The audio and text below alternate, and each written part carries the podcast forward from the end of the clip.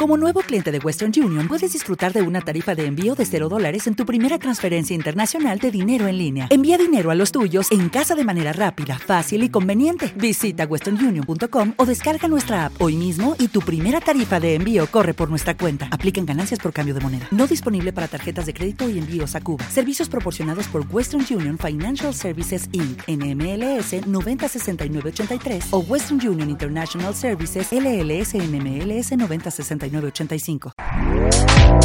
este podcast forma parte de Evox Originals. Disfruta de este avance. Hola amigos, bienvenidos a Niebla de Guerra. Soy Sergio Murata. Bueno, hoy os voy a traer otra de esas historias curiosas que yo creo que la mayor parte de los aficionados a la historia lo conocen, pero creo que hay otros muchos que no. Y es la participación de Brasil en la Segunda Guerra Mundial. Como mínimo dentro del teatro italiano. Es donde donde hoy vamos a, centrarnos un poquito más, pero claro, al final hablaremos un poquito de todo.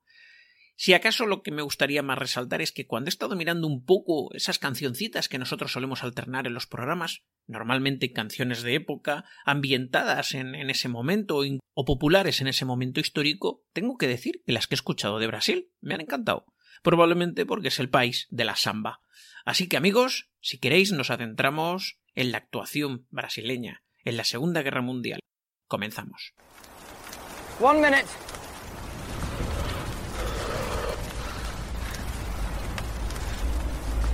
Fix bayonets!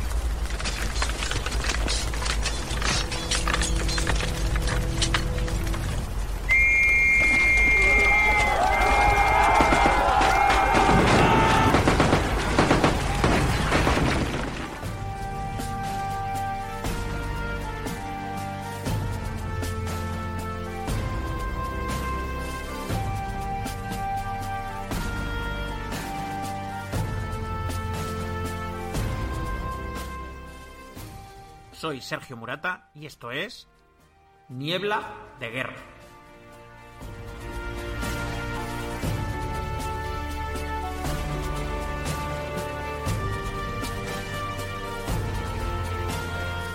Podcast de historia militar hecho por aficionados para aficionados.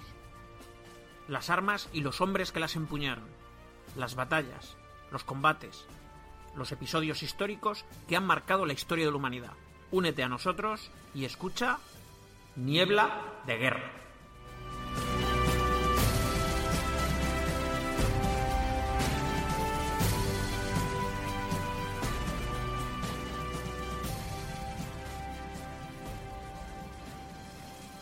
Al inicio de la Segunda Guerra Mundial, Brasil queda neutral. De forma voluntaria, obviamente, está muy alejada del teatro bélico, y si bien es cierto que tiene mucha simpatía por, lo, por el eje, eh, especialmente tiene que quedarse neutral más o menos, pues porque ¿para qué va a entrar en una guerra que ni le va ni le viene? ¿Por qué tendría simpatía por el eje? Pues en primer lugar porque Brasil estaba bajo un régimen autoritario del presidente Getulio Vargas. Este, como ya os he dicho, tenía muchas inclinaciones hacia Alemania e Italia. Sin embargo, los meses van pasando el comercio con los países del eje obviamente va cayendo cada vez a menor nivel.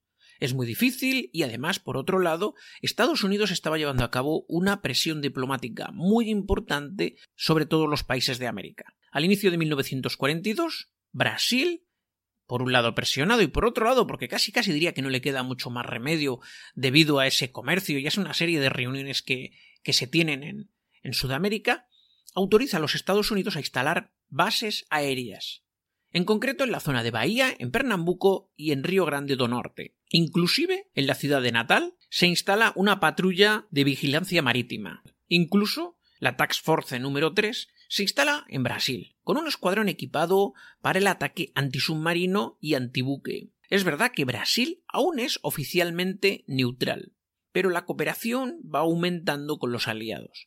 Esto poco a poco le lleva al gobierno brasileño durante la conferencia panamericana en Río el 28 de enero de 1942 su decisión de reducir las relaciones diplomáticas con Alemania, Japón e Italia. La situación se va a ir agravando cada vez más en relación tanto a las relaciones con el eje como la propia situación interior.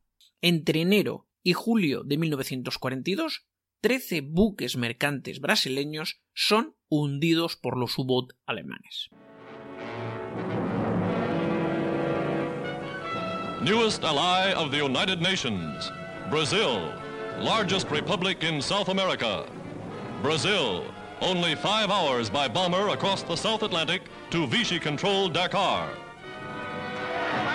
Stirred by Nazi sinkings of unarmed Brazilian vessels, the wanton killing of Brazilian citizens, a neutral nation rises to demand war upon Germany and Italy. Massing before the Chamber of Deputies, an aroused people hear patriots declare that this assault upon Brazil's honor shall not go unchallenged. Pero esta situación se va a ir agravando mucho más. Del 15 al 17 de agosto del 42, un solo submarino, el U-507, hunde cinco buques brasileños en muy poquito tiempo y provoca la muerte de más de 600 personas. Fijaros, empezamos el día 15 de agosto. A las 19.12, el Baependi, navegando de Salvador a Recife, es hundido. Transportaba 215 pasajeros y 55 miembros de tripulación. Poco después, a las 21.03, el Araraquara, navegando entre Salvador sobre el norte del país, es hundido con 142 pasajeros. Aquí 131 mueren. Un verdadero desastre. Siete horas después, otro ataque. El U-507 torpedea al Aníbal Benévolo.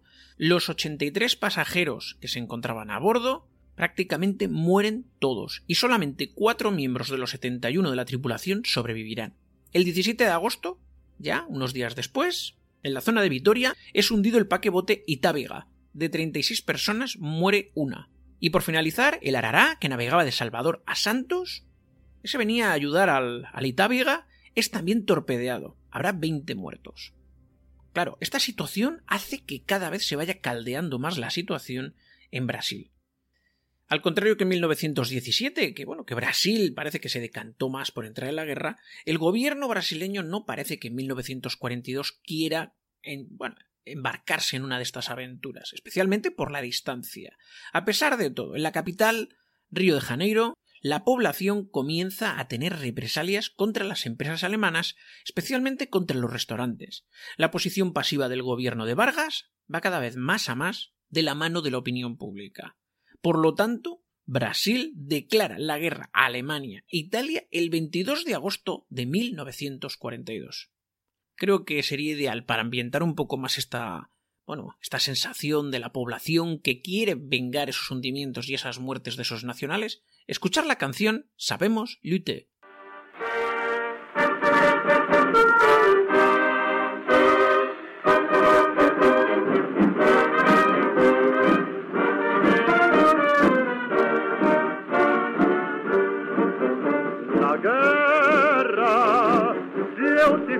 combater minha terra. Juro que hei de defender com amor, com ardor, com vigor de um peito brasileiro. Hei de defender o céu azul que cobre as esperanças da América do Sul.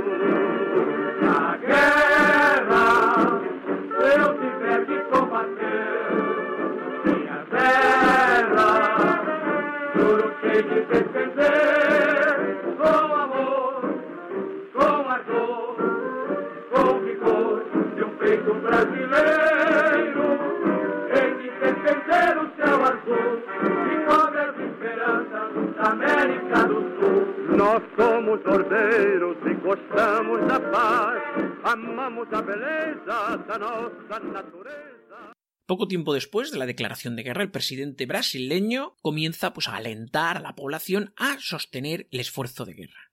En dos años movilizará 25.000 hombres que serán trasladados al sur de Europa. Así bien es cierto que se habían previsto hasta un total de 100.000 efectivos. Es al principio de julio de 1944 que los 5.000 primeros soldados brasileños llegan a Italia precisamente a Nápoles. Son incorporados a la Tax Force 45 dentro del ejército norteamericano. Cuando va acabando julio, nuevos soldados van llegando. Obviamente los soldados brasileños comienzan a tener algunos problemas. Entre otras cosas, tienen que cambiar sus uniformes debido a que el clima italiano es mucho, eh, vamos a decir, menos clemente que el que disfrutaban en Brasil. Seguidamente ellos se van alojando en la zona de Tarquinia, 350 kilómetros al norte de Nápoles, y se integrarán dentro del ejército de Clark. En noviembre de 1944, la primera Divisao de Infantería Expedicionaria se habrá completado y es finalmente incorporada al cuarto cuerpo del ejército de los Estados Unidos al mando del general Krittenberger. Las primeras operaciones de tropas brasileñas comienzan a ser operaciones de reconocimiento efectuadas aproximadamente al final del mes de agosto. Los brasileños tenían que reemplazar a las tropas francesas que habían sido trasladadas para iniciarse en la Operación Dragón, que para el que no lo sepa sería el desembarco en Provenza.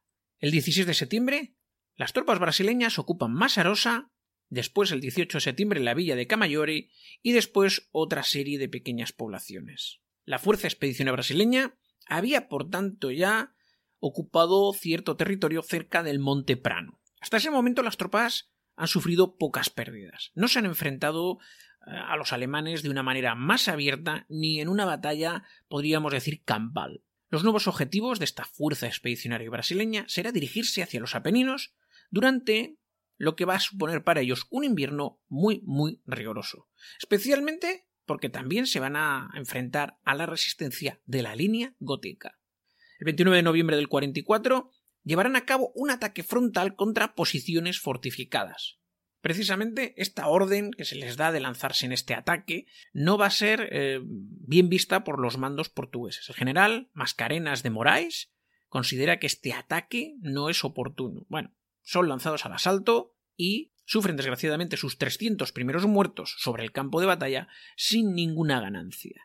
En el norte de Italia, los brasileños aportarán a los aliados una contribución importante que incluso será reconocida por los alemanes. En febrero del 45 las fuerzas del cuerpo expedicionario brasileño, junto con efectivos de la décima división de montaña norteamericana, deberán reducir las últimas posiciones alemanes dentro de los Apeninos. Estas posiciones comprendían notablemente una potencia artillera importante, a lo que se unía la dificultad ¿Te está gustando lo que escuchas? Este podcast forma parte de Evox Originals y puedes escucharlo completo y gratis desde la aplicación de Evox. Instálala desde tu store y suscríbete a él para no perderte ningún episodio.